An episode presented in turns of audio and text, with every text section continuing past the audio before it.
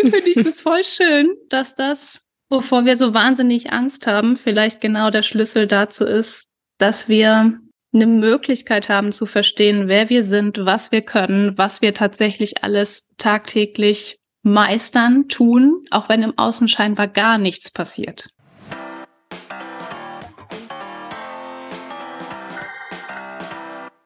Shift, loslassen und leben. Hier bekommst du Impulse für dein aufgeräumteres Zuhause, nachhaltige Veränderung und persönliches Wachstum. Für alle Mindset-Rebellen und all diejenigen, die ihr Leben in Ordnung bringen wollen.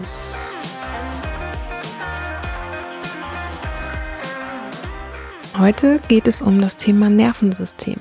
Und weil ich weiß, dass noch nicht jeder von diesem Thema gehört hat oder tiefer in der Materie drinsteckt, hier noch ein paar Fakten vorab. Das Nervensystem ist ein unfassbar gut vernetztes System innerhalb des menschlichen Körpers. Würden wir hingehen und alle Nervenbahnen des gesamten menschlichen Körpers zusammenzählen, käme eine Gesamtlänge von 5,8 Millionen Kilometer dabei raus. Und nur zum Vergleich, der Darm eines Erwachsenen ist ungefähr 8 Meter lang. Wir als Menschen nutzen dieses System unter anderem dafür, uns in unserer Umgebung zu orientieren. Daraus ergibt sich eigentlich auch schon die Wichtigkeit. Und eben genau weil es Menschen gibt, die sich mit dem Thema sehr viel besser auskennen, als ich das derzeit mache, habe ich mir einen Gast dazu geholt. Bitte begrüßt mit mir Dr. Wiebke Grimmick. Es ist ja momentan irgendwie so in aller Munde so dieses Thema Nervensystem. Mhm. Und natürlich ist es auch für den Bereich, in dem ich eben tätig bin, super relevant. Nur die meisten Leute wissen das noch gar nicht so. Was würdest du denn den Leuten sagen, wenn du erklären müsstest, warum das Thema jetzt gerade auch für den Bereich relevant ist? Allein deswegen, weil ich persönlich auch die Erfahrung gemacht habe und auch viele meiner Klienten, dass das Nervensystem eigentlich in unserem ganzen Leben eine wahnsinnige Rolle spielt, egal in welchem Bereich wir unterwegs sind. Und wir da aber häufig nicht die Rückschlüsse oder die Rückverbindung zu ziehen. Also, dass wir körperlich einfach schon so viel registrieren, auch so unterbewusst registrieren, dass wir gar nicht merken, dass unser Körper vielleicht schon eine Reaktion zeigt und im Kopf ist es noch gar nicht angekommen. Und mhm. ich finde es ganz schön, dass wir jetzt so langsam uns da auch drauf einlassen und wieder hingucken, bei all dem Wissen, was so zur Verfügung steht, auch im Internet oder was wir über Bücher und sehr schlaue Personen mitkriegen, dass wir gleichzeitig auch über unser Nervensystem wieder damit in Verbindung kommen, was wissen wir eigentlich schon intuitiv, was ist im Körper abgespeichert, unsere eigene Erfahrungslandkarte. Und deswegen ist es so super spannend, da genauer hinzuschauen und das auch erforschen zu lernen. Hm. Was wären denn jetzt so die ersten Schritte, so gerade in Bezug auf das Erforschen? Also wenn ich jetzt noch gar nicht äh, so großartig mich damit beschäftigt habe, wie kann ich denn rausfinden, ob es jetzt wirklich ein Nervensystemthema ist, was mich da irgendwie noch abhält? Kannst du ein Beispiel nehmen? Vielleicht können wir das an so einer konkreten Situation machen. Das fände ich ganz spannend. Wie siehst du das? Ich habe zum Beispiel früher immer das Thema gehabt, ich habe im Außen aufgeräumt und aufgeräumt und aufgeräumt und bin immer wieder an denselben Punkt gekommen. Hm. Kannst du damit irgendwas anfangen? so als Thema, also, also gerade in Bezug auf Aufräumen. Ja. Wenn du sagst, du bist an denselben Punkt gekommen, was war das für einer? Hast du irgendwann gemerkt, was du machst? Oder hast du gemerkt, ach, jetzt bin ich schon wieder an diesem Regal stehen geblieben, da war ich schon ein paar Mal. Oder wie, wie ist das für dich, wenn du das beschreibst? Also wir also, sind quasi jetzt schon drin im Erforschen, einmal nur kurz zu gucken, dass wir dieselbe mhm. Sprache sprechen. Ja. Ähm, bei mir war das eher so, so mit an denselben Punkt kommen, meine ich, dass es innerhalb von kürzester Zeit wieder genauso ausgesehen hat wie vorher. Ah, also ich spannend. bin da quasi gar nicht so rausgekommen aus dieser Schleife. Hm. Ja. Dann irgendwann gedacht, so ich renne und renne und renne und komme gar nicht weiter. Also ich, das funktioniert einfach irgendwie nicht. Mhm. So, so kurz vor dem Punkt, ich bin zu blöd dafür. das ist insofern ganz spannend, als dass wir ja quasi mit dem Aufräumen schon in einem Zustand sind. Gerade wenn wir das dann auch so erleben, wie du es jetzt gerade beschrieben hast. Also ich komme immer wieder an denselben Punkt. Es sieht so aus wie vorher. Habe ich überhaupt aufgeräumt oder habe ich von A nach B geräumt? Ne? Also man fängt dann so an, sich so ein bisschen zu beobachten. Ja. Und merkt dann vielleicht auch, dass der Zustand, in dem man meint aufzuräumen, nicht unbedingt der ist von ich mach's mir jetzt schön, sondern dass das zum Beispiel so eine Energie hat von ich weiß nicht wohin mit meiner Unruhe, ich fange mal an aufzuräumen. Hm. Ich kenne das nämlich von mir zum Beispiel auch, dass ich gerade wenn ich so viele, viele, viele Dinge zu tun hatte, dass ich angefangen habe, meinen Schreibtisch aufzuräumen Dabei war das auf der Prioritätenliste eigentlich ziemlich weit unten. Also es hatte überhaupt keinen Sinn gemacht, jetzt sofort diesen Schreibtisch klar zu kriegen. Aber es war so verbunden mit der Hoffnung, und das kann ich heute so in Worte fassen, wenn ich im Außen Klarheit habe, habe ich die auch im Innern. Mhm. Im Prinzip ist das dann für uns so ein Zeichen, wenn wir zum Beispiel mit dieser inneren Unruhe in Kontakt kommen und merken, okay, das äußert sich bei mir darin, dass ich durch die Gegend lauf, laufe und Bücher von A nach B räume. Aber so richtig effizient ist es hier jetzt irgendwie nicht, dass ich dann merke, okay, da gibt's gerade eine andere Ursache her. Ich bin gerade körperlich sehr aktiv. Ich spüre vielleicht auch, wie ich schwitzige Hände dabei habe, dass ich ein Gedankenkarussell habe, dass ich so dieses innere Bild habe von, ach, man muss zumindest sehen, dass ich jetzt immer irgendwie was gearbeitet habe, wenn es man schon sonst wie irgendwie nicht spürt. Ja. Dann ist das ein, ein Zeichen von, irgendwie stehe ich gerade unter Anspannung und das kann ich körperlich spüren. Und es ist schön, diese Rückbezüge zum Körper zu machen. Wie äußert sich das? Um dann auch eine Entkopplung zum Beispiel zu machen von immer, wenn ich unruhig bin, habe ich einen Wahnsinnsherzschlag oder hitzig, schwitzige Hände. Ja, und dann kann ich damit anfangen zu arbeiten, auf körperlicher Ebene mich quasi erstmal in einen Zustand zu bringen, in dem ich wieder ganz bewusst entscheide, will ich jetzt eigentlich aufräumen? Was brauche ich wirklich? um das zu adressieren. Und dann kann ich ja auch entscheiden, ich räume auf, aber vielleicht für zehn Minuten und wenn ich merke, ich komme wieder in diesen Zustand, dann kann ich wieder körperlich drauf Bezug nehmen und auch Einfluss drauf nehmen. Hm. Und das zeigt ja auch sehr, sehr schön, wie wichtig eben auch diese kleinen Schritte sind, ne? Ja. Gerade auch von zehn Minuten gesprochen. Ja. Das ist tatsächlich auch ein Punkt, wo, glaube ich, viele Leute auch so ein Stück weit festhängen. So, die nehmen sich dann irgendwie so drei, vier Stunden am Tag vor, das zu machen oder wollen das den ganzen Tag machen und gerade am Anfang, wenn du es halt nicht gewohnt bist, ist es so, strömt alles auf einen ein und irgendwie funktioniert es dann trotzdem nicht, obwohl man sich ja so fest vorgenommen hat und auch da wirklich auch dran bleibt. Mhm. Ja, aber ich sage das selbst auch immer so, die kleinen Schritte sind es dann tatsächlich, die es auch wirklich ausmachen. Und ich glaube, es ist im Nervensystembereich auch ganz wichtig, dass es kleine Schritte sind, ne? Ja, und mit kleine Schritte, wenn wir das so sagen, auch umgangssprachlich, ich meine damit vor allem auch, es sind ganz einfache Schritte. Das ist nichts Hochkomplexes. Das ist nicht, ich muss mich an meine zehn Punkte Affirmationsliste erinnern, sondern das sind ganz, ganz große Kleinigkeiten. So wie jetzt gerade lege ich mir einfach mal meine Hand auf den Brustbereich. Wenn wir sowas zum Beispiel tun, so eine ganz liebevolle Selbstberührung und diese Hand einfach da liegen lassen, dann hat das Wirkung bereits auf körperlicher Ebene. Ich muss mich darauf jetzt nicht konzentrieren. Aber allein, dass ich dieses Tool gerade anwende, hilft mir zum Beispiel ein bisschen weiter noch hier anzukommen in diesem Raum mit dir. Und von da aus kann ich ganz andere Entscheidungen treffen und werde sie auch ganz anders treffen, als wenn ich wie so eine Hummel durchs Haus renne und gucke, was, was, wie kann ich jetzt diese Aufgaben, die ich vorhab, möglichst effizient noch aneinander rein, damit ich nicht fünfmal die Treppe hoch und runter laufe. Es sind so Kleinigkeiten, dass ich innehalten kann und das auch aushalten kann gerade. bewusst aushalten, weil es ja auch wirklich sehr anstrengende Zustände sind, in denen wir zum Teil unterwegs sind. Aber ja, sie sind uns gar nicht so wahnsinnig bewusst, weil wir das als so normal erleben und auch ganz viele Menschen das uns auch so vorgelebt haben oder dass unsere Gesellschaft das auch gut heißt. Hm. Da machst du einen Riesenfass auf gerade. Ja, das yes. stimmt. Aber es muss auf jeden Fall auch mal gesagt werden. Ne? Also gerade auch dieses Thema Ordnung, Unordnung ist halt gesellschaftlich gesehen einfach schon so vorbelastet, dass halt wirklich die Leute auch schon mit einer Vorstellung irgendwie unterwegs sind, die einfach oft nicht die Realität trifft. Die dann zu anderen Leuten kommen und denken, das ist immer so hier, immer so ordentlich, dass man irgendwie vom Boden mhm. essen kann. Und ja, in Wahrheit haben die irgendwie fünf Wochen vorher aufgeräumt, so. Jeden mhm. Tag. so, man kennt ja oft die Geschichte dahinter gar nicht. Ja. Oder auch, wie du sagtest, dann so drei, vier Stunden Putzaktionen. Also wenn man sich das auch vorstellt, ich bin nicht so fit, dass ich jetzt sagen würde, drei, vier Stunden zum Beispiel alle Fenster im Haus zu putzen. Och, danach weiß ich überhaupt nicht, habe ich was gemacht oder nicht. Das ist auch körperlich anstrengend. Ja. Und diese Facette auch mit reinzubringen, dass das ja A irgendwie in meinen Strukturtag passen soll. Ne? Also das sind ja meistens drei, vier Stunden zusätzlich. Das kenne ich zumindest so von mhm. mir. Das wird nicht ja. irgendwo abgeknapst, sondern das kommt oben drauf. Ja.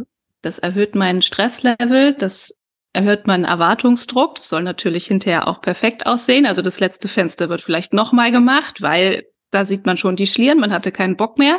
ähm, und ich finde es so wichtig, darauf zu achten. Und da habe ich selber viele, viele Learnings bei gehabt, gerade auch bei solchen Geschichten wie Aufräumen oder Putzen, was ich eigentlich von mir abverlange und wenn ich mal wirklich innehalte und meinen Körper frage, dass der eigentlich sagt, wie irre ist denn das eigentlich? Ich habe schon so viel gemacht und jetzt erwarte ich noch so eine Riesenputzaktion. Was ist denn, wenn wir das viel kleinschrittiger machen, damit auch die Motivation oben bleibt? Ja, so jeden Tag ein bisschen was wäre ja eigentlich insgesamt viel sinnvoller, also für dich, mhm. für deine eigene Energie, weil es braucht ja auch immer Energie, um überhaupt da was zu bewegen und zu bewirken. Ja. Und ich glaube tatsächlich, das ist auch ein Punkt, den viele dann auch so ein Stück weit vernachlässigen oder sich zu viel abverlangen mit gerade hier drei, vier Stunden Putzaktion.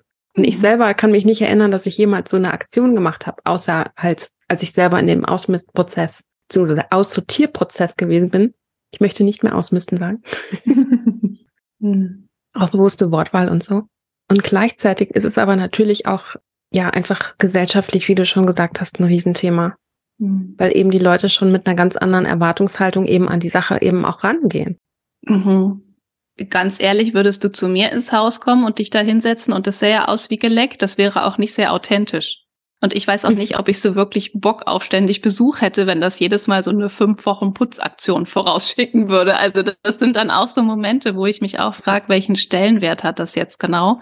Und ist das für den Menschen und unsere Beziehung wirklich wichtig, ob da noch ein Hundehaar liegt oder noch so eine, so eine Flumse hinter der Tür? Ne? Also das sind dann auch Momente, wo wir für uns selber auch nochmal neu entscheiden können hat das gerade wirklich so eine Riesenrelevanz oder was hänge ich quasi da dran? Das ist ja meistens nicht unbedingt nur das Putzen und die Sauberkeit, die da im Vordergrund steht, sondern auch dieses Ich bin ein guter Gastgeber zum Beispiel oder ihr sollt euch hier wohlfühlen und ich habe mich wirklich angestrengt, dass es euch gut geht. Also das, da hängen ja ganz andere emotionale Sachen hinter und das finde ich zum Beispiel schön, das auch transparent zu besprechen. Muss ich hier fünf Wochen rödeln wie verrückt oder wie kann ich euch das anders zeigen? Wie können wir uns das anders zeigen? Genau. Du hast gerade ein lustiges Wort benutzt, und zwar das Wort Flumse.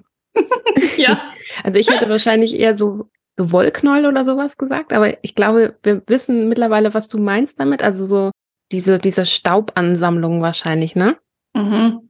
Das sind ja. ja meistens so die Sachen, die wegwehen, wenn man die Tür aufmacht und hat mal lange ja. nicht gestaubsaugt. Ja, ich habe mich gerade eben an eine lustige Geschichte erinnert. Und zwar, ich war mal im Schwarzwald zu Besuch und das, diese Staubfluse hinter der Tür war so groß, dass ich der dann einen Namen gegeben habe.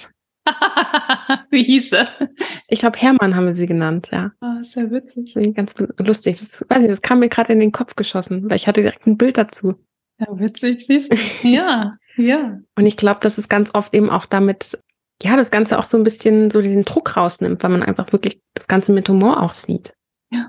Und wie du schon gesagt hast, ob ist es für die Beziehung wirklich wichtig? Ich meine, es kommt natürlich auch auf die eigenen Ansprüche an. Und ein Riesenantreiber kann halt eben auch sein, dieses Ich muss perfekt sein. Total. Also das sind ja auch so Dinge, wo ich zum Beispiel in meiner Arbeit ganz, ganz gerne auch hinschaue, ist so dieses, womit identifiziere ich mich so stark, dass ich das für einen Teil meiner Persönlichkeit halte. Also zum Beispiel, mhm. wie ich bin halt unfassbar genau. Ich habe die höchsten Ansprüche an mich. Ich bin perfektionistisch. Ich bin ein Perfektionist, sagt man ja sogar so. Mhm. Und dann war es für mich zum Beispiel mindblowing, irgendwann dahinter zu kommen, warte mal, das ist nicht Teil meiner Identität, sondern das ist eine Strategie, die ich fahre. Und die ist so drin, dass ich das ganz, ganz nah zu mir rangeholt habe und gedacht habe, das bin ich, das ist einfach ein Charakterzug oder damit bin ich auf die Welt gekommen oder was auch immer. Aber das ist erlernt. Und das ist ein gutes Beispiel fürs Nervensystem, wo wir gemerkt haben, wenn ich mich so und so verhalte, dann passt das hier. Dann ist die Beziehung stabil, dann ist die sicher, dann ist die liebevoll. Ich kriege Anerkennung, wie gut ich geputzt habe. Als Kind, wie gut und wie schnell ich aufgeräumt habe. Ja, also das sind dann alles Dinge, die sind gar nicht unbedingt negativ intendiert, wenn die an uns rangetragen werden, aber die haben zum Teil ganz suggestiv schon gewirkt auf einer Körperebene. Das kommt gut an, das kommt nicht gut an. Mama runzelt schon die Stirn, wenn die in mein Zimmer kommt. Irgendwas ist off. Oh, da liegen noch fünf Bücher. Also diese Interpretationsschleifen gehen an und werden abgespeichert, gerade in so jungen Jahren. Und dann erinnert man sich da später dran und findet das sehr, sehr unangenehm, wenn die fünf Bücher da noch liegen, wenn mein Besuch kommt. Dabei bin ich schon längst aus dem Haus, hab vielleicht meine eigenen Familien. Und das ist so spannend, da zum Beispiel zu gucken, hey, vielleicht bist du eine kreativ chaotische Person und bei dir darf es so aussehen. Und deine Freunde, wenn die sich Absolut. entsprechend da, da quasi drauf einlassen können, wenn die sagen können, hey, darum geht's uns doch auch überhaupt nicht, ist doch völlig easy. Mich stören die fünf Bücher nicht. Die sind mir nicht mehr aufgefallen. Dann bringt das so viel Erleichterung da rein und auch so ein, oh, ich kann mich einfach wirklich auf einen Besuch freuen, zum Beispiel. Ja, total. Du hast gerade auch so dieses kreative Chaos angesprochen. Und es gibt ja Gegensatz dazu auch diese Wohnungen, die wie aus dem Möbelkatalog eben aussehen. Und ich glaube, da muss jeder einfach gucken, was wirklich so seins ist, wo er sich am, mit am wohlsten fühlt. Und du hast auch gerade angesprochen, so ganz kurz in einem Nebensatz so deine Arbeit. Was machst du denn normalerweise mit dem Wissen, wenn du jetzt nicht gerade hier im Podcast-Interview bist? ähm, du meinst mit dem Wissen ums Nervensystem? Genau. Hm. Also ich begleite vor allem Gründerinnen und Unternehmerinnen dabei, wenn es darum geht, genau diese Stressmuster, die wir so fahren, überhaupt erstmal bewusst zu kriegen. Was, was läuft da eigentlich? Das zu erkennen und dass das gar nicht so sein muss. Also wie ich es eben kurz ausgeführt habe, kurz und knackig, das ist nicht meine Identität, das ist eine Strategie. Mhm. Und es gibt einen guten Grund dahinter, dass ich die fahre, weil wir ganz häufig aus diesen Stressmustern heraus auch einen Wahnsinnsdruck aufbauen, um an die Dinge zu kommen, die wir gerne haben wollen. Zum Beispiel mehr Freiheit, irgendeine Form von, von Fülle, wie zum Beispiel, ich kann mehr Zeit mit meinen Lieben verbringen. Oder ich bin gerade im Businessaufbau und habe gerade tausend Dinge gleichzeitig auf dem Tapot und muss jetzt gucken, wie ich das auf die Kette kriege, wie daraus eine Struktur wird. Mhm. Und das ist häufig genau das Hamsterrad, was wir uns wieder reinbauen und von dem wir eigentlich dachten, wir wollen es loswerden. Jetzt ist es schon wieder da. Woran liegt's? Ja, ich habe es mitgebracht. Es ist quasi in mir drin. Und das zu erkennen, mich dem Ganzen liebevoll zuwenden zu können, und zwar in Scheibchen, also nicht wie sonst die Kellertür aufzusperren und dann kommt mir so eine ganze Flut an Sachen entgegen und ich bin schon überwältigt, bevor ich einen Schritt reingemacht habe. Ja. Sondern zu sagen scheibchenweise. Und ich bin dann häufig jemand, der da erstmal ein bisschen auf die Bremse tritt, ein bisschen als Beifahrer sagt, mach, mach langsam, hab ein bisschen Geduld mit dir. Hier geht's, hier haben wir folgende Problematik oder hier haben wir eine Wahnsinnsressource entdeckt auch, genau in diesen Strategien, die du loswerden willst um dann auch zu sagen, so, und jetzt zeige ich dir, wie du das Ganze selbstbestimmt machen kannst. Dass du wirklich selbstwirksam diese Kellertür aufmachen kannst, du kennst dich aus, du hast eine Map davon, du weißt, wo was ist. Und dass das nicht überwältigend und gefährlich ist, sondern dass du da tatsächlich loslegen kannst und auch Veränderungen entsprechend gestalten kannst. Und dann ist das ein irres, schönes Freiheitsgefühl. Oh, richtig schön. ich äh, feiere das jetzt auch schon zum zweiten Mal, weil wir haben ja schon mal gesprochen. Mhm. dass du wirklich das Beispiel nutzt mit dem Keller und den ganzen Kartons, hast du beim letzten Mal erzählt. Also ja, hier habe ich mich schon sehr abgeholt gefühlt und gedacht, okay, das passt definitiv. ähm, weil ich glaube, mit, mit diesen Kartons im Keller oder auf dem Speicher oder wo auch immer kann man sich immer irgendwie identifizieren. Weil entweder hast du das Bild selbst zu Hause schon mal gehabt oder du hast es schon mal irgendwo gesehen bei jemandem, den du kennst oder im Fernsehen. Also mhm. Irgendwo ist uns dieses Bild, glaube ich, allen schon mal begegnet. Deswegen ist es wirklich eine Metapher, die man sich wirklich, glaube ich, echt gut vorstellen kann, so vor dem inneren Auge. Das passt definitiv. Hm. Ja, schön. wie, wie lange machst du das schon, dass du da Leute begleitest oder Unternehmerinnen begleitest auf dem hm. Weg? Unternehmerinnen jetzt direkt seit knapp drei Jahren. Ich bin aber insgesamt schon sechs Jahre im eigenen Businessaufbau. Also ich habe 2017 angefangen, erstmal nebenberuflich mich da langsam rangetastet, rausgekriegt, was brauche ich für mein Sicherheitsgefühl, weil ich damals dachte, ich bin der absolute Sicherheitsmensch. Wo ich heute sagen würde, das sind wir alle bis zum gewissen Grad. Aber es war halt wichtig für mich rauszukriegen, okay, welch, welche Form von Sicherheit brauche ich? Und bin dann 2020 in der Corona-Pandemie gesprungen, rein in die Vollzeit-Selbstständigkeit und habe es auch nie bereut. Also das ist wirklich sowas, wo ich gemerkt habe, das war ein ganz, ganz wichtiger Schritt, damit ich zum Beispiel auch mir selber die gute Möglichkeit geben kann, mich hier jetzt ein bisschen mehr zu entfalten, als das vorher möglich war. Hm. Das gab den Space, den aufgeräumten Space, wo ich mal so machen konnte und dann, ha, was ist eigentlich noch alles da? Hm. Ja. War das für dich ein einfacher Schritt? So vom, von der Teilzeit-Selbstständigkeit oder Teilselbstständigkeit in die, in, den, in die Vollzeit-Selbstständigkeit zu gehen? Teils, teils. Auf der einen Seite war es eine Irrsinnserleichterung, weil ich gemerkt habe, ab einem gewissen Punkt war es ein wahnsinnig großer Stretch, ein irrer Spagat zwischen Angestelltenverhältnis und Selbstständigkeit. Das berichten auch viele der Gründerinnen, mit denen ich gerade arbeite, dass die sagen, ich stehe jetzt gerade an dem Punkt, wo es anfängt weh zu tun. Die Welten driften so weit auseinander, dass ich das kaum noch zusammenhalten kann. Insofern war es eine Erleichterung, da mich voll für die Selbstständigkeit zu entscheiden. Auf der anderen Seite war es eine Riesen-Challenge, weil Nervensystem. ich gar nicht die Kapazität hatte, gleich mit so viel Freiheit irgendwie klarzukommen. Also ich bin wahnsinnig gut da drin, mir selber eine Struktur zu geben, womit ich aber tatsächlich richtig konfrontiert war und was richtig anstrengend war, war jetzt zu gucken, okay, ich kann das jetzt alles aufziehen, aber wo fange ich jetzt quasi an? Und allein schon dieses ganze Freiheitsding hat so viel hochgeholt an inneren Themen. Deswegen ist meine erste Podcast-Folge für meinen Podcast gewesen, warum holt Selbstständigkeit so viele Themen hoch? Ich war plötzlich mit allem auf einmal konfrontiert. Ich habe diese Kellertür aufgemacht und die Kartons sind mir entgegengeflogen. Dabei habe ich schon mhm. gedacht, ich habe mich doch schon echt viel damit beschäftigt. Aber es hat diesen Schritt gebraucht, um mir nochmal richtig was entgegenzuschleudern und fortzusetzen, wo ich noch nicht genau genug hingeschaut hatte und wo ich auch gemerkt habe, oh, alles, was ich bisher gemacht habe, hat mich darauf vorbereitet, dass wenn ich diesen Schritt mache, dass da nochmal richtig was kommt. Also so ein Beispiel dafür war, dass ich gemerkt habe, ich gerate unter Hochstress, wenn ich versuche zu arbeiten, weil in mir noch mhm. was ist, was so stark am Angestelltenverhältnis angelehnt ist, dass ich mir noch gar nicht vorstellen konnte, dass ich nicht um acht oder neun anfange, sondern vielleicht um zehn. Also ich war noch so in diesem ganz, ganz engen Raster, dass ich gemerkt habe, jetzt bin ich überfordert damit, dass ich alle Möglichkeiten habe. Hm. Und das hat viele kleine Schritte gebraucht und deswegen bin ich auch sehr dankbar, dass das so passiert ist. Jetzt im Nachhinein, hätte sie mich 2020 gefragt, hätte ich gesagt, boah, das ist mir viel zu viel hier. ähm, dass ich so auch selber lernen konnte, mir das scheibchenweise zu erarbeiten, was es braucht und mir auch die Zeit zu geben, auch die Geduld mit mir zu entwickeln und auch mh, mm, so eine mitfühlende Haltung. Also ich war immer auf der Suche nach, warum ist das so? Und es muss irgendeinen guten Grund haben. Aber was ist der gute Grund? und für mich lag der vor allem darin, dass mein System gesagt hat, langsam, langsam, langsam. Ne? Jetzt nicht durchgehen mit der Pferde, jetzt erstmal kurz gucken, was brauchst denn du jetzt eigentlich? Und das war eine der krassesten Fragen, auf die ich nicht wirklich eine Antwort hatte, weshalb das Ganze so ein bisschen over the top war. Hm. Und gerade auch dieser Punkt, den du gerade beschrieben hast, von wegen, es stürzt irgendwie alles auf dich ein und du weißt gar nicht, wo du anfangen sollst. Das haben wir auch oft, wenn wir gerade irgendwie so an dem Punkt sind, so ich will was verändern in Sachen Ordnung, mhm. aber ich weiß gar nicht, wo ich anfangen soll. Mhm. Das ist genau derselbe Punkt. Nur, dass es wirklich wahrscheinlich bei den meisten irgendwie im Außen ist mhm. aber viel auch eben im Innen stattfindet. Das heißt, du kannst ja irgendwie auf allen möglichen Ebenen diesen Punkt erreichen. Finde ich auch ganz spannend. Also. Toll. Und gerade weil du das sagst, wenn ich mit einem Nervensystem arbeite, dann ist es für ganz viele Klienten wahnsinnig spannend, diese Frage, wie komme ich denn in meine Klarheit?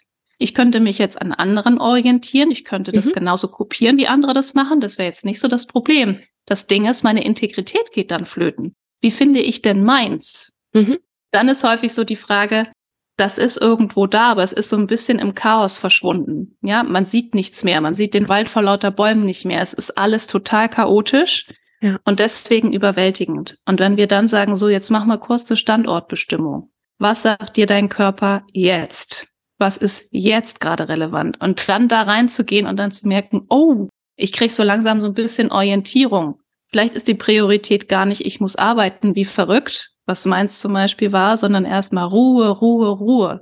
Ich habe erst mit dem Lernen von was brauche ich eigentlich und darf ich das äußern, langsam verstanden, dass mein Körper mir die ganze Zeit auch in Form eines Überforderungsgefühls gesagt hat, ich bin total erschöpft. Und ich immer so, wie kannst du denn erschöpft sein? Wir sind gerade erst losgegangen. Wir sind seit drei Wochen in der Vollselbstständigkeit. Jetzt kommen wir doch nicht so. Und der immer so, wir sind erledigt. Mach doch mal langsam. Also dieses wirklich sich auch auf ein anderes Tempo und anderen Rhythmus einlassen zu können, das war unfassbar anstrengend für mich und auch viele Klienten, mit denen ich arbeite, weil wir eben so viel in so einer Overachiever, so einer Leistungsträger-Mentalität ähm, unterwegs sind. Und Selbstständigkeit hat mich schnell an den Punkt geführt zu sagen, das sagt dir jetzt keine Stimme mehr im Außen, das muss aus deinem Inneren kommen. Oh Wahnsinn. Ja wie hart ist denn die eigentlich? Wie viel Antrieb gibt die da eigentlich rein? Ich kann doch nicht immer im fünften Gang fahren. Also sehr, sehr spannend, diese Selbstkonfrontation. Und dann auch zu merken, okay, und deswegen ist so viel Chaos da, weil es noch andere Stimmen gibt, die sagen, mach langsamer, aber ich weiß nicht wie. Also gerade wenn wir bei dieser Autofahrmetapher bleiben, du kannst auch genauso versuchen, an der Ampel irgendwie im fünften Gang anzufahren. Das wird auch nicht funktionieren. Was meinst du, was ich für, um in der Metapher zu bleiben, an Qualm produziert habe? Boah. Einfach ja. nur, weil es unbedingt in meiner Welt damals notwendig war, so viel Gas zu geben wie nur irgendwie möglich. Und dabei nicht zu bemerken, dass ich vielleicht gleichzeitig versuche, unbewusst die Handbremse anzuziehen, weil eigentlich nichts mehr, nichts mehr geht. Das ist so interessant, wenn wir da merken, okay, ich kriege jetzt so langsam ein klares Bild, weil ich langsam die Fähigkeit entwickle und auch das Wissen habe einzuordnen, was eigentlich in meinem Körper passiert, dass ich mitbekomme, ich gebe Gas und habe die Handbremse gleichzeitig angezogen. Ich verstehe, warum ich nicht vorwärts komme. Ich verstehe, dass es notwendig ist, vielleicht vom Gas zu gehen, in den ersten Gang zu schalten, die Handbremse zu lösen. Also dann ergeben sich so ganz mhm. automatisch einzelne Schritte, die dann nicht unbedingt nur darauf ausgelegt sind, ich komme von der Stelle, sondern dass ich auch um diese einzelnen Schritte weiß. Das heißt, dieses Hochschalten, das haben alle meine Klienten wunderbar gelernt, aber dieses Runterschalten ja. und auch mal das Auto in die Garage fahren und mal über Nacht stehen lassen und mal richtig zur Ruhe kommen. Das sind so die Momente, wo wir merken, dafür braucht es dann eine gewisse Ordnung im Inneren, dass das auch okay ist, dass das natürlich ist und das, was wir bisher gemacht haben, dass das unfassbar anstrengend war und dass wir deswegen jetzt auch diese Erschöpfung im Inneren spüren, weil wir einfach sehr lange, sehr schnell unterwegs waren. Das ist ein wunderbares Bild dafür, ja. Ich habe mich gerade eben auch dran erinnert, dass ich damals, als ich meinen Führerschein gemacht habe, man kann auch bremsen, ohne die Kupplung zu benutzen, aber es ist sehr unsanft. das ist so das, was ich aus meiner Fahrschulzeit auf jeden Fall mitgenommen habe. Ist halt nur die Frage, wie, also wenn wir es jetzt wirklich gewohnt sind, immer Leistung, Leistung, Leistung, immer im fünften Gang und so weiter, immer Vollgas, wie kriegt man es denn dann wirklich hin, ohne irgendwie auszubrennen, wirklich zu lernen, runterzuschalten? Hm. Das ist gerade so das, was mich, wo ich mir denke, ja, aber, also es klingt logisch, natürlich, und ich will das erreichen, aber wie? Was ist der erste Schritt? der erste Schritt für mich ist immer dieses Erkennen, ich bin im fünften Gang, weil für ganz, ganz viele Menschen, und da würde ich mich jetzt einfach mal mit reinnehmen, war es so, dass ich gedacht habe, ich habe gerade was geschafft. Ich habe zum Beispiel ein Projekt abgeschlossen mhm. und habe das gar nicht richtig gefeiert. Ich bin sofort weitergejumpt. Ich war schon mit den Gedanken beim nächsten. Wie kriege ich das gut auf die Kette, damit das mindestens genauso läuft? Oder noch besser. Und ich fand es total interessant zu merken, dass ich eigentlich gar nicht das Bild von mir hatte, dass ich im fünften Gang unterwegs bin, sondern irgendwas geht immer noch on top. Nach dem Motto, ich werde ja mit jedem Projekt besser. Also vielleicht gibt es einen sechsten Gang. Und ich weiß es nur noch nicht. Oder vielleicht bin ich erst in meinem dritten. Ja, also weil sich das nie nach Erfüllung angefühlt hat, nie nach dem, ach, das ist das, was die Menschen im Außen vielleicht auf Instagram feiern. Ja, gehen wir mal davon kurz aus, nur fürs Protokoll. Das könnte jetzt einfach mal authentisch und echt sein, dass man das einfach wirklich mal so macht. Mhm. Gehen wir jetzt einfach mal von aus. Also dieser Feiermoment, dieses, oh wow, I did that. Ich klopfe mir auf die Schultern, ich umarme mich selber, ich freue mich einfach für mich. Das hat nicht stattgefunden. Mhm. Bin einfach drüber weggegangen. Und deswegen fand ich so wichtig, ah, okay, ja, ich bin im fünften Gang unterwegs. Ich betreibe keine Selbstsabotage, wenn ich zum Beispiel prokrastiniere oder Dinge vor mir herschiebe, sondern da gibt es den guten Grund für, dass mein Körper mir rückmeldet, anders hörst du mich nicht. Ich schicke hm. dir jetzt mal irgendein Signal, dass du raffst, dass du gerade im fünften Gang unterwegs bist und dass das nicht ewig gut geht. Bei mir hat sich das zum Beispiel ganz krass in so Muskelverspannungen dann gezeigt. Also wo ich immer gesagt habe, mein Gott, also ich habe richtig ein Bügelbrett auf dem Rücken. Das ist ja unglaublich. Also total verspannt, schlecht mhm. geschlafen. Und dann ist es ganz, ganz schön, weil du gerade danach fragst, wie komme ich denn da langsam wieder raus? Dann zum Beispiel nicht inhaltlich zu arbeiten und zu sagen, okay, das ist doch alles gar nicht so schlimm und das kriege ich hin und ich muss einfach ein bisschen weniger machen, sondern ja, das könnte helfen, aber wichtig ist vor allem erstmal das Zuhören lernen, dem eigenen Körper. Und was meine ich damit? Damit meine ich, dass wir anfangen, Signale wahrzunehmen, wie zum Beispiel, oh, der Kaffee heute Morgen hat mir vielleicht gar nicht so gut getan der jagt meinen Pulsschlag hoch, fühlt sich eigentlich nicht so toll an. Warum habe ich den überhaupt getrunken? Ich bin gerade mega abgehetzt, wenn ich jetzt versuche, fünf E-Mails in drei Sekunden zu schreiben. Nicht so schön. Und dann zu merken, eigentlich wollen wir das gar nicht, dieses Normalhalten. Das fühlt sich nicht schön an, das, was wir gewohnt sind, und können dann mit so ganz simplen Körperübungen wie eine Orientierung im Raum uns immer mal wieder verankern. Das sind wirklich simple Übungen, die dauern nicht lang, aber die greifen deswegen genau beim Nervensystem an, docken da an und geben einmal die physische Rückmeldung, du, du bist gerade im Höchstalarmzustand aber hier und jetzt, dieser Raum ist sicher. Ja, also du bist körperlich in Sicherheit. Also dieses Rückmelden ist immer so wahnsinnig wichtig. Und dass wir das auf einer körperlich spürbar erlebbaren Ebene machen und nicht auf einer inhaltlichen. Dass wir anfangen, ich muss mich an bestimmte Gedanken erinnern oder versuche das alles zu relativieren, sondern es ist wichtig, das erstmal ernst und wichtig zu nehmen und dann erstmal dem Körper die Rückmeldung zu geben, hey, ich weiß, da gibt's innere Bilder, da gibt's innere Zustände, aber hier und jetzt ist gerade alles okay. Durchschnaufen. ja, auch voll wichtig. Also ich glaube, wir sind sowieso alle irgendwie sehr, sehr viel so im Kopf unterwegs den ganzen Tag über. Hm. Zumindest ist das das, was ich bei mir selbst und auch bei meinen Klienten beobachtet habe. Wir sind super viel im Kopf und überlegen, was könnte das nächste sein, was wir irgendwie aussortieren oder irgendwie aufräumen oder was gibt's noch zu tun? Was, was sollte ich vielleicht noch auf die Einkaufsliste setzen? Mhm. Was mache ich in welcher Reihenfolge? Wir sind super viel im Kopf. Da finde ich es echt, da finde ich es echt eine richtig willkommene Abwechslung, sich wirklich auch mal wieder in, in den jetzigen Moment zu holen. Mhm. Ich hatte damals zum Beispiel, als ich auf meinem eigenen Weg war, oft Überforderung. Mhm. Und zwar genau an dem Punkt, wo ich das komplette Projekt gesehen habe und mhm. nicht mehr den nächsten kleinen Schritt. Ja, same here. und ich meine, wenn du jetzt, angenommen, du willst jetzt den Mount Everest besteigen und guckst auf diesen Riesenberg und fragst dich, wie soll ich das alles schaffen? Wie, wie soll ich den Weg da hoch überhaupt schaffen? Habe ich noch nie gemacht, bin ich überhaupt gut, gut genug dafür? Mhm. Und gehst aber gar nicht erst los. Dann nimmst du ja quasi schon vorher die Chance, es überhaupt zu erreichen. Ja.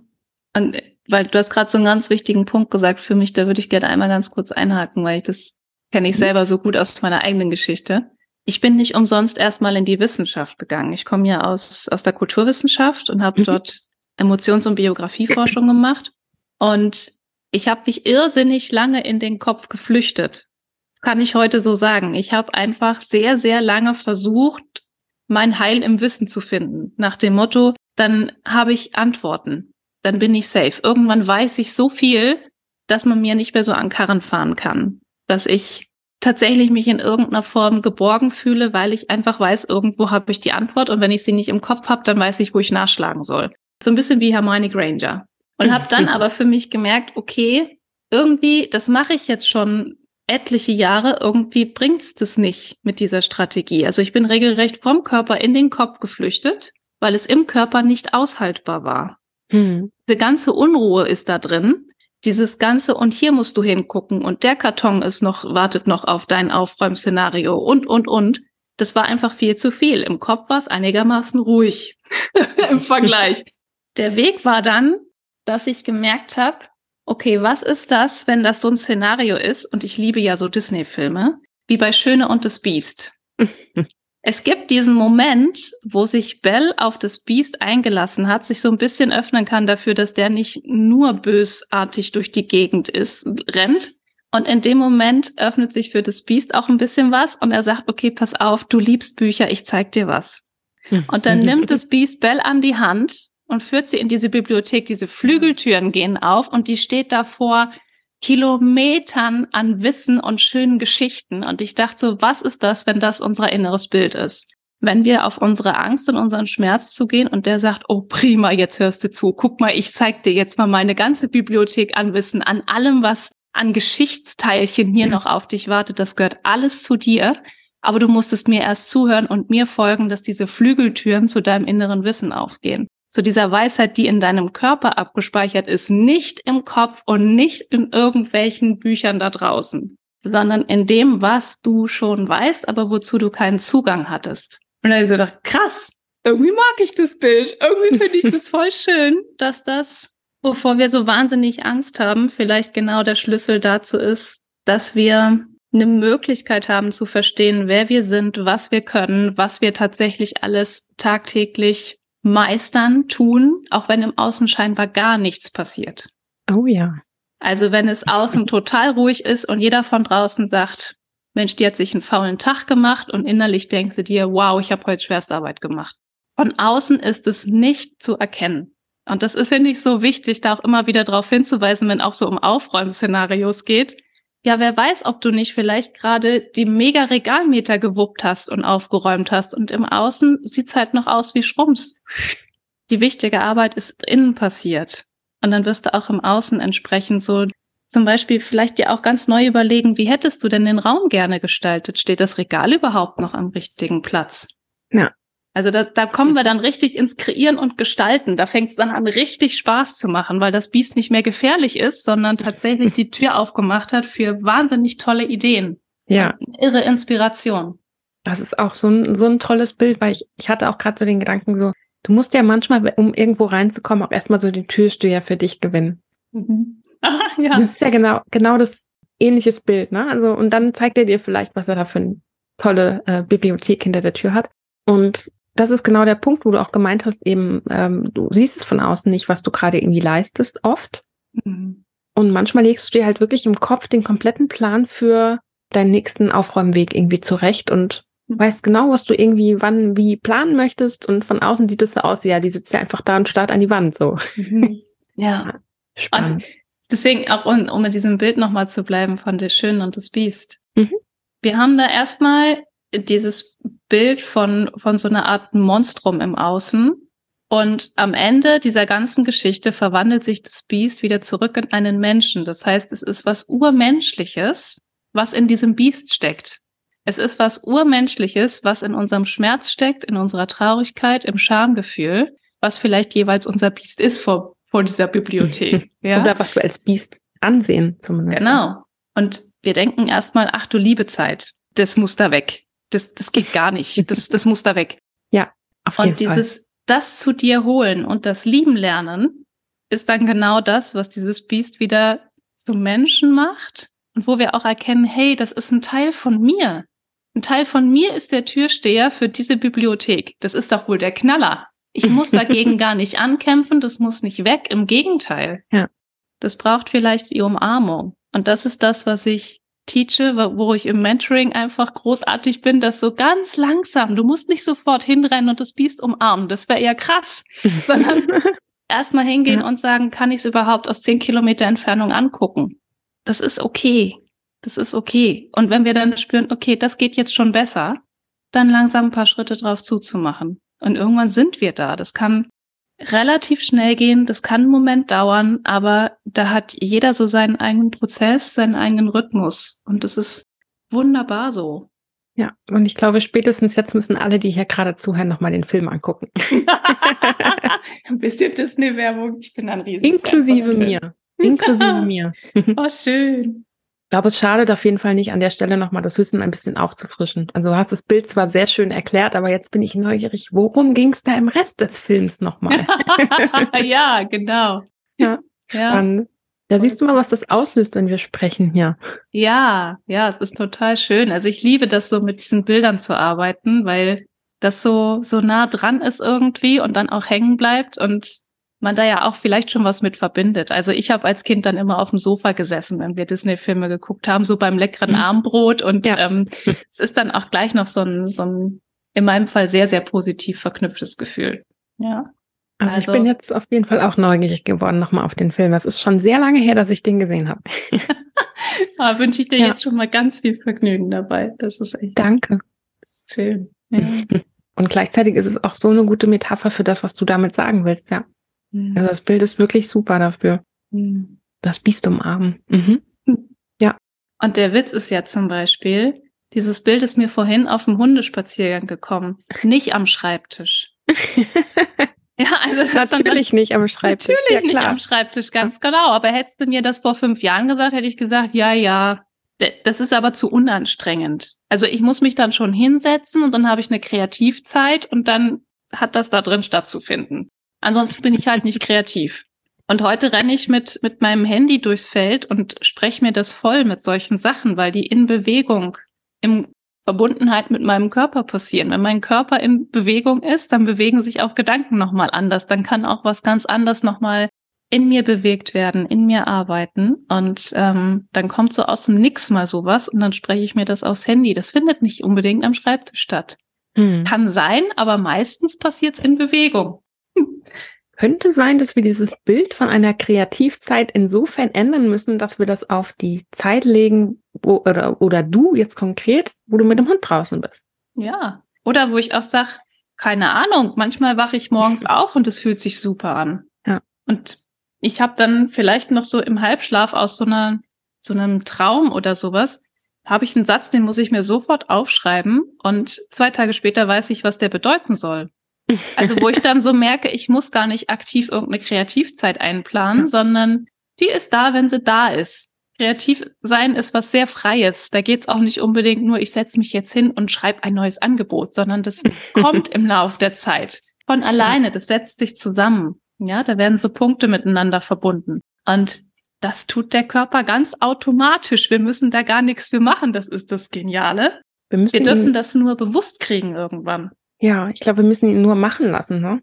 Mhm, viel, so, also nicht ja. irgendwie reinkrätschen und sagen, nein, ich will jetzt aber was anderes vor. so, das funktioniert ja. dann auch wieder nicht so gut. Ja, und das ist zum Beispiel das, wo ganz viele meiner Klienten natürlicherweise mit strugglen, wenn, wenn sie loslegen in der Selbstständigkeit.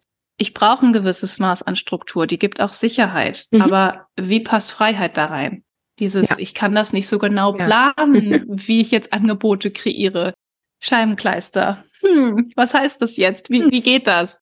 Da hilft es einfach wahnsinnig, sich bewusst zu machen, dass das ein, für mich in der Selbstständigkeit ein sehr viel natürlicherer Rhythmus ist als das, was ich persönlich in Angestelltenverhältnissen kennengelernt habe. Dieses, nee, das geht nicht auf Knopfdruck, das, das ist nun mal so. Ja, das ist jetzt nichts, wo ich irgendwie versuche, euch euren Plan zu zerschießen, sondern meine Kreativität funktioniert nicht, wenn ihr versucht, das irgendwie in ein bestimmtes Zeitfenster zu pressen oder dass ich sage, immer wenn ich laufe, bin ich kreativ.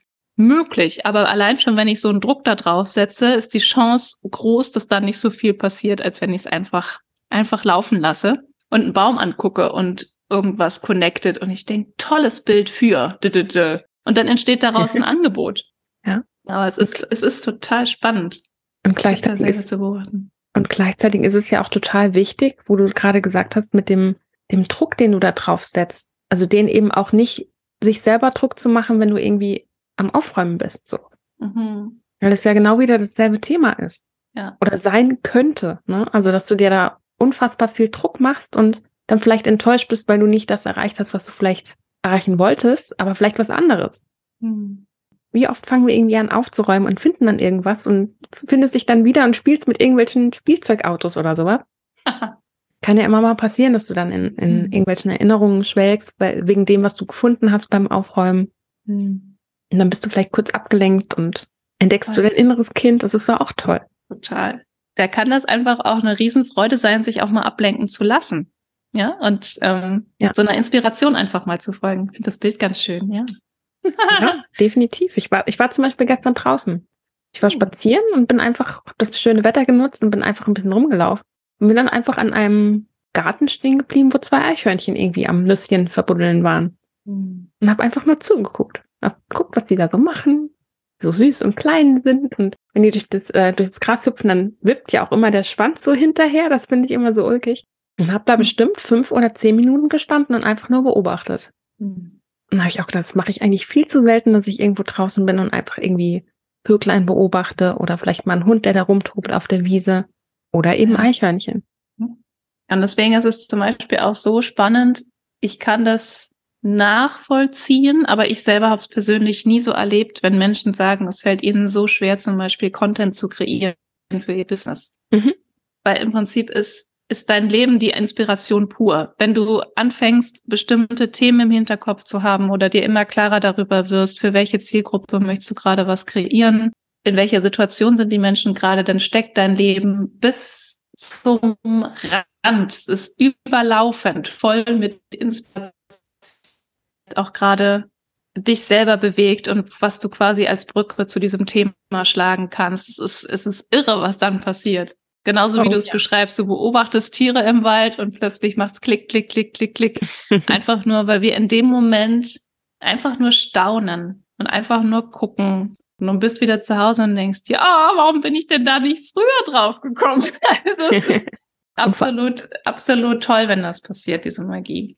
Ja, vor allen Dingen habe ich mich dann gefragt, so, wofür sind eigentlich Eichhörnchen gut, außer dass da vielleicht ein Baum wächst, wenn die die Nuss vergessen? So, wofür ist eigentlich ein Eichhörnchen gut? Also unabhängig davon, dass die klein und süß sind und ich sie gerne habe, aber es muss doch für irgendwas gut sein. Die Natur hat doch nichts erfunden, was dann für nichts gut ist. So, hm, mhm. spannend. Ich dann auch gedacht, das werde ich mal googeln, wofür eigentlich Eichhörnchen gut sind.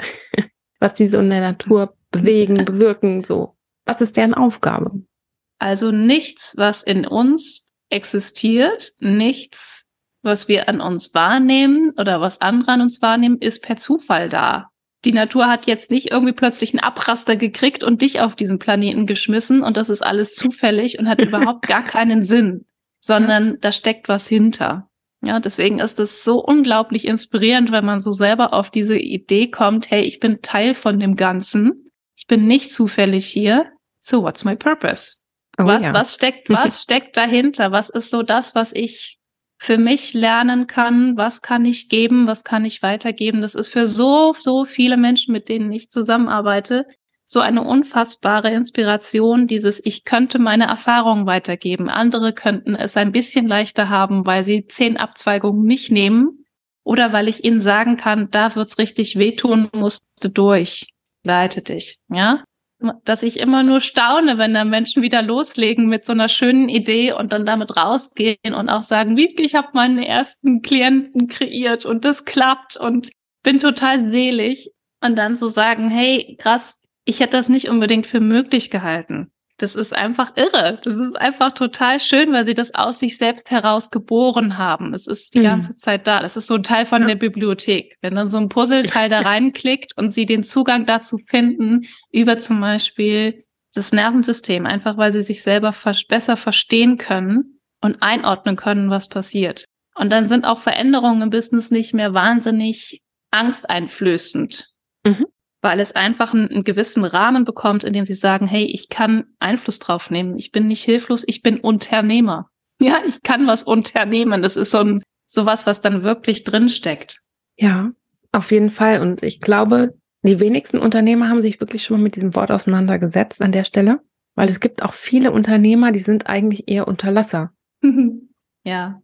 Ja, ich weiß, und was du meinst. Ja. Wenn du jetzt das Wort wirklich so ein bisschen auseinander nimmst, so Unternehmer, Unterlasser, mhm dann erkennst du auch relativ schnell, wer davon, also wer von den beiden vielleicht erfolgreicher sein könnte, so langfristig gesehen.